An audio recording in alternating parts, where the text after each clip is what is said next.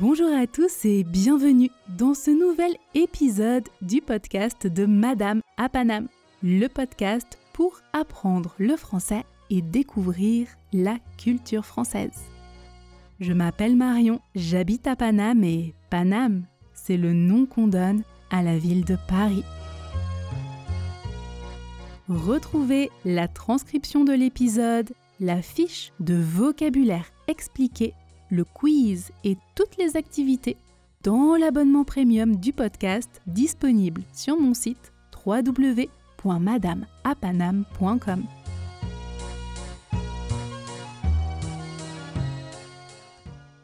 Si vous souhaitez visiter la France en juillet et que vous ne savez pas exactement où aller, je vous conseille absolument de passer par la ville d'Avignon. Pourquoi Dans ce podcast, je vous ai parfois emmené dans le sud-est de la France. On a parlé de Cannes et de son festival du film international, de Marseille et de sa bouillabaisse, de Nice et de son carnaval. Il y a beaucoup de choses à dire sur cette région de France, car il y a beaucoup de choses à voir et à faire. Et aujourd'hui, c'est encore dans le sud-est de la France que je vous emmène. Focus sur la ville d'Avignon.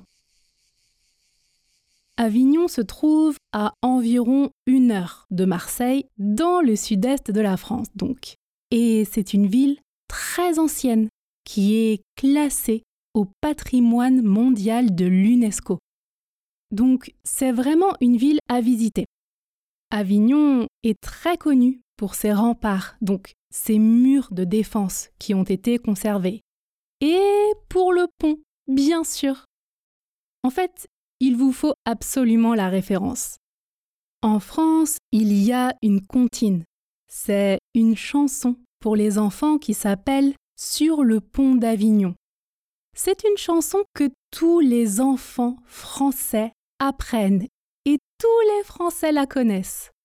Elle dit Sur le pont d'Avignon, on y danse, on y danse, sur le pont d'Avignon, on y danse tous en rond. Sachez aussi que si vous allez à Avignon, je vous conseille de visiter le Palais des Papes.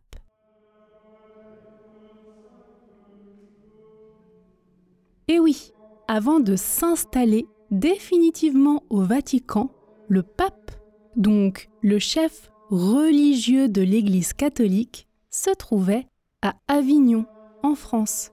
Oui. Mais ça, c'est une autre histoire. À Avignon, au mois de juillet, il se passe quelque chose de très particulier que je vous conseille de voir si vous en avez l'occasion. Est-ce que vous savez ce que c'est? Une petite idée? Tous les ans, en juillet, pendant trois semaines, la ville d'Avignon accueille un grand festival, le Festival d'Avignon. Le Festival d'Avignon, en une phrase, c'est l'un des plus grands festivals de spectacles vivants au monde. Oui, oui, Rien que ça. Alors, le spectacle vivant, cela regroupe toutes les performances artistiques réalisées en direct devant un public. Cela peut donc être du théâtre, de la danse, de la musique ou du cirque, par exemple. Donc à Avignon, chaque année, pendant presque tout le mois de juillet, on peut voir plein de spectacles différents, un peu partout dans la ville et Avignon devient alors une véritable ville-théâtre.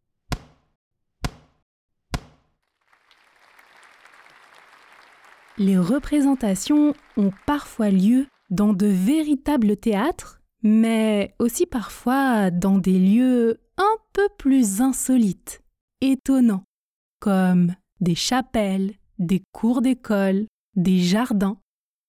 C'est toujours une expérience unique pour les spectateurs qui viennent du monde entier pour profiter des spectacles, mais aussi de l'ambiance festive qu'il y a dans la ville pendant cette période. C'est un rendez-vous incontournable pour les amateurs de théâtre et de culture. J'espère vous motiver à y aller. Et pour les artistes, c'est aussi un moment très spécial. Ce festival est vraiment très réputé, très célèbre, et c'est un honneur pour les comédiens, danseurs et autres artistes d'être invités à se produire lors du Festival d'Avignon. Alors cette année, ma prof de danse Sharon Sultan va se produire à Avignon dans un spectacle qui s'appelle Dolores. Dolores. Si vous êtes à Avignon en juillet cette année, je vous conseille absolument de voir ce spectacle. J'ai vu la répétition générale à Paris il y a quelques semaines et c'était incroyable. Dolores, Dolores, c'est un spectacle magnifique que je vous recommande. Alors, revenons à notre festival d'Avignon. Tout commence en 1947. Replaçons le contexte. La France sort juste de la Seconde Guerre mondiale. Et après des années de souffrance, on a envie de célébrer la paix, la vie, l'art et la culture. Donc, en 1947, René Char, un célèbre poète français, organise une exposition d'art à Avignon. Pour l'occasion, il propose à son ami Jean Villard, acteur et metteur en scène, de jouer une pièce pendant cette exposition.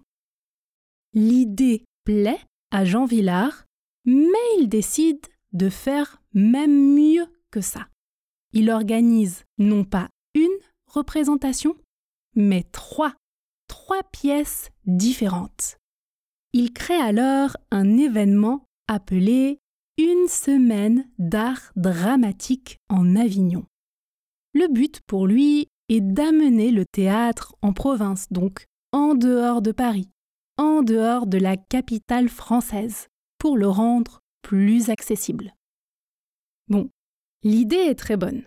Pourtant, l'organisation est vraiment compliquée. Souvenez-vous, on est en 1947. On sort tout juste de la Seconde Guerre mondiale. Avignon a été bombardée pendant la guerre et la ville a été en partie détruite. Elle est donc en pleine construction et n'a pas vraiment les infrastructures nécessaires pour accueillir un événement de ce genre. L'idée est bonne, mais ce n'est pas le moment, si vous voulez. Pourtant, il y a un tel désir de vivre et de donner à la population l'opportunité de renouer avec la culture que la ville d'Avignon et le ministère des Arts décident d'aider Jean Villard à organiser sa semaine d'art dramatique. Il lui donne de l'argent, des subventions. Bon, malgré ces aides financières, ça reste très difficile. Et Jean Villard fait ce qu'il peut, mais ça reste assez rudimentaire, assez limité donc. Par exemple, sachez qu'il n'y a pas de véritable gradin ou de siège, comme dans un théâtre classique. Non. Les gradins, ce sont des espaces où l'on peut s'asseoir comme des marches, et ça forme un grand escalier comme dans un stade ou dans un amphithéâtre par exemple. Vous visualisez les gradins. Donc, il n'y a pas de siège ni de gradins, alors les organisateurs se débrouillent. C'est-à-dire qu'ils font comme ils peuvent. Et vous savez comment ils créent les gradins pour le public? Avec des chaises et des bancs prêtés par les habitants d'Avignon. Oui, oui, au tout début du festival d'Avignon, ce sont les habitants de la ville qui prêtent leurs chaises de chez eux, de leur maison pour permettre au public de s'asseoir pour assister aux représentations. Tout le monde participe. L'ambiance est vraiment conviviale et sympathique. Les habitants fournissent les chaises, mais en plus, ils logent, ils accueillent les comédiens chez eux. Et puis, chaque jour, la ville est envahie et remplie par une énergie très particulière, festive. On peut voir les comédiens se réunir pour de grands apéritifs sur les places publiques. On organise des balles où les gens vont danser avec les artistes. C'est la fête et tout le monde en a besoin après l'austérité de plusieurs années de guerre.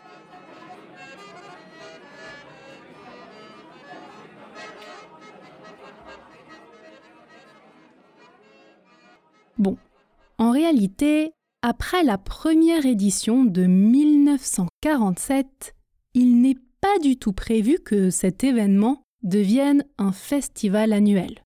Non. On a fait ça une fois, c'était bien, mais ça semble un peu trop compliqué à organiser pour recommencer. Et pourtant, Jean Villard a très envie de continuer l'aventure. La population a besoin de ça, besoin de vivre, vraiment, après toutes les privations de la guerre. Alors, dès l'été suivant, en 1948, Jean Villard et ses comédiens reviennent à Avignon pour un nouvel événement qu'il appelle cette fois Festival d'art dramatique en Avignon. Et non plus Semaine d'art dramatique en Avignon, comme en 1947. Voilà, on comprend qu'il est déterminé à faire durer les choses et à renouveler son festival chaque année. Alors, au début, le festival est centré sur le théâtre classique. C'est comme ça que ça commence, avec trois pièces de théâtre classique jouées chaque année. Pendant 20 ans, Jean Villard, devenu directeur du festival, et sa troupe de comédiens, donc son groupe de comédiens, d'acteurs, jouent des pièces comme Don Juan de Molière, Le mariage de Figaro de Beaumarchais, Le Cid de Corneille, etc. Ce sont de grands classiques du théâtre français. Les représentations ont lieu au Palais des Papes à ce moment-là. Alors, le Palais des Papes, je vous l'ai évoqué au début de l'épisode, c'est un monument emblématique de la ville d'Avignon, connu pour son architecture gothique impressionnante. La cour intérieure du palais, appelée la cour d'honneur, est donc transformée en un théâtre en plein air pour accueillir les premières représentations du Festival d'Avignon.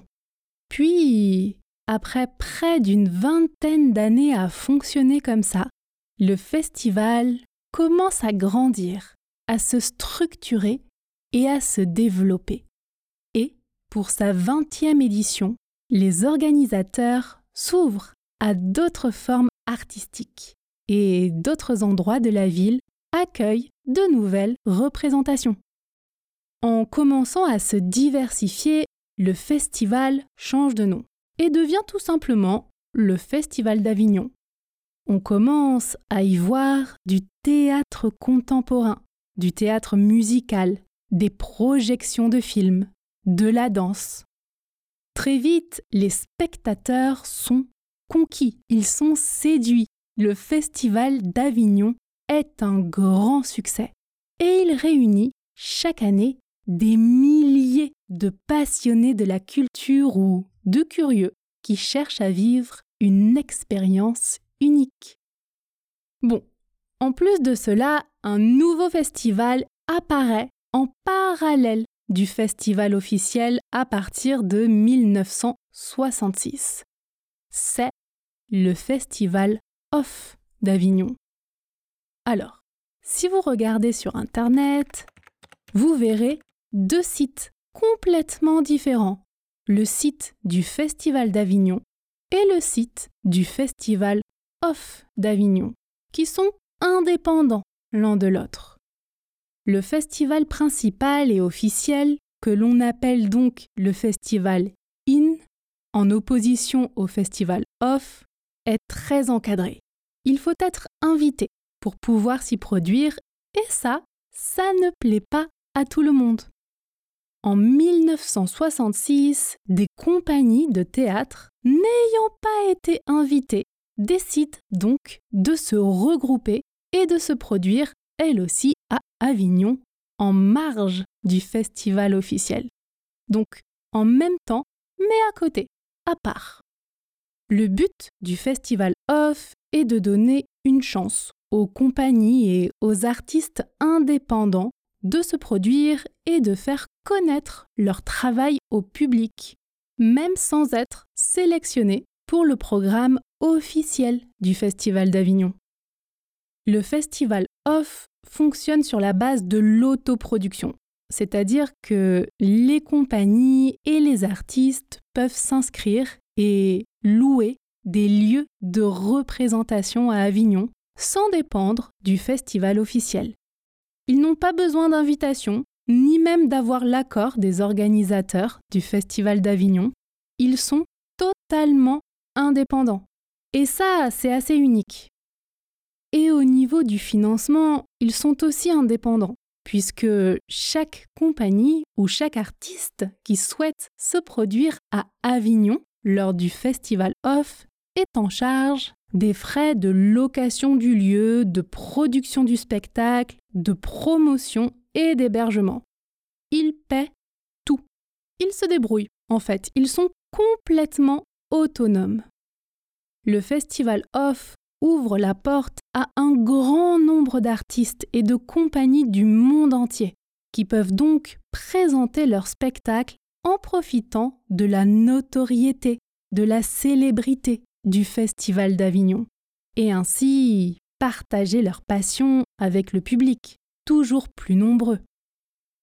Donc, en réalité, si vous êtes un artiste de spectacle vivant, comédien ou danseur par exemple, et que vous souhaitez participer au Festival Off d'Avignon et présenter votre travail, eh bien, c'est possible. Allez-y. Et vous imaginez bien que le festival attire des curieux, des amateurs, mais aussi des professionnels du monde entier.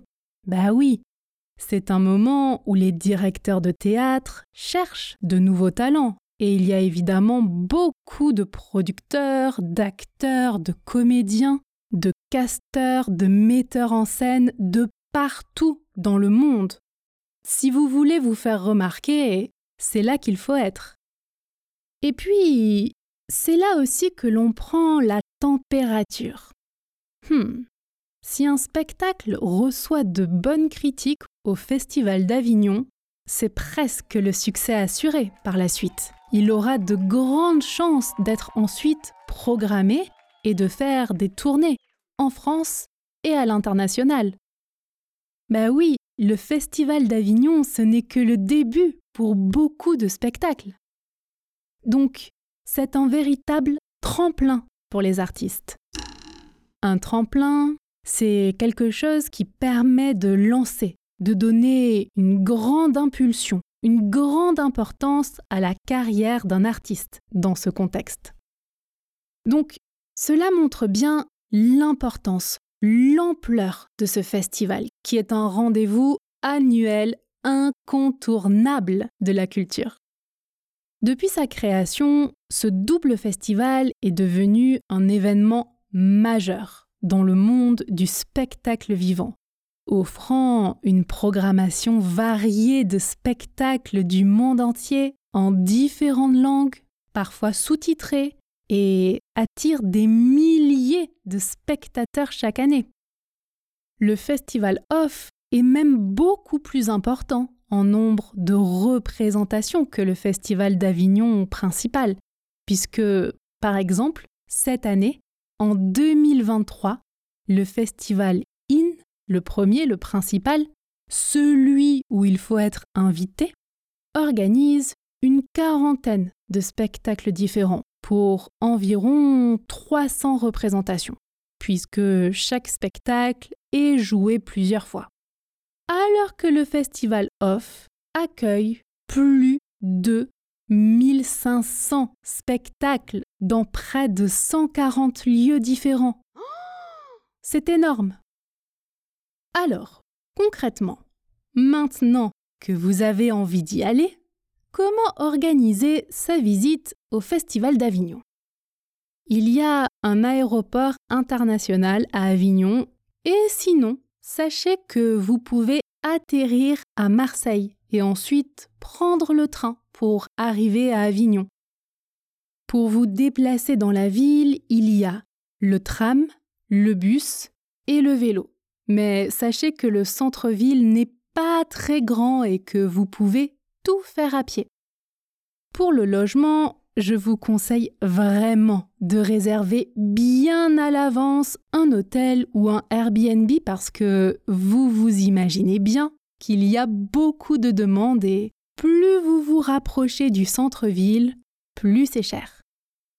Sachez que le camping peut être une bonne option aussi. Dans tous les cas, je vous conseille de ne pas vous y prendre au dernier moment. Ensuite, on l'a dit, il y a énormément de spectacles présentés. On peut s'y perdre.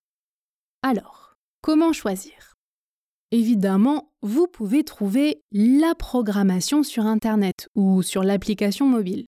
Vous pouvez choisir en avance quelle représentation vous voulez voir et il y a bien sûr certaines représentations qu'il vaut mieux réserver en avance parce qu'elles sont très demandées. Mais ce qui est très agréable, c'est aussi simplement d'aller à Avignon au mois de juillet, de se balader dans les rues de la ville et de découvrir au fur et à mesure toutes les possibilités qui s'offrent à vous, un peu au hasard. La ville est complètement envahie d'affiches faisant la promotion des différents spectacles. Et vous croiserez aussi de nombreux artistes faisant eux-mêmes la promotion de leurs spectacles dans les rues d'Avignon. C'est aussi l'occasion de discuter avec eux et même avec les autres festivaliers pour savoir quels spectacles ils ont vus, s'ils ont aimé, ce qu'ils recommandent. Une bonne occasion de pratiquer votre français. Et comme les spectacles sont joués plusieurs fois, vous pouvez suivre les recommandations et aller voir un spectacle qui vous a été conseillé.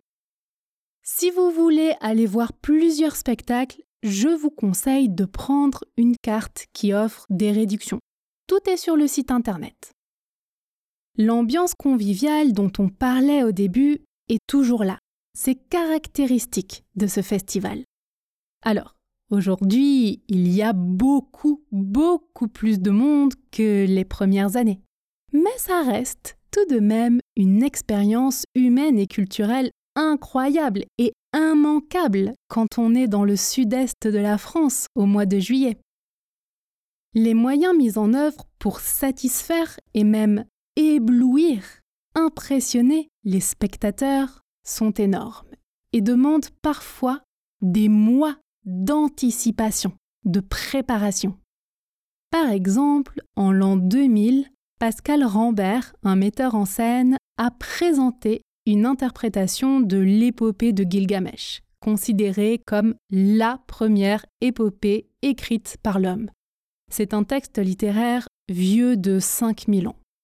Donc, pour sa mise en scène, le metteur en scène avait besoin d'un champ de milliers de tournesols. Le tournesol, c'est une fleur jaune, vous voyez?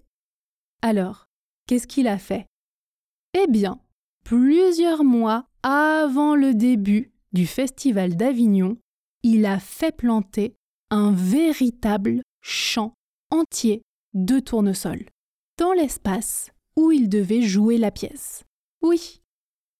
Un autre exemple, en 2017, la très célèbre pièce Antigone de Sophocle était jouée dans la cour d'honneur du Palais des Papes.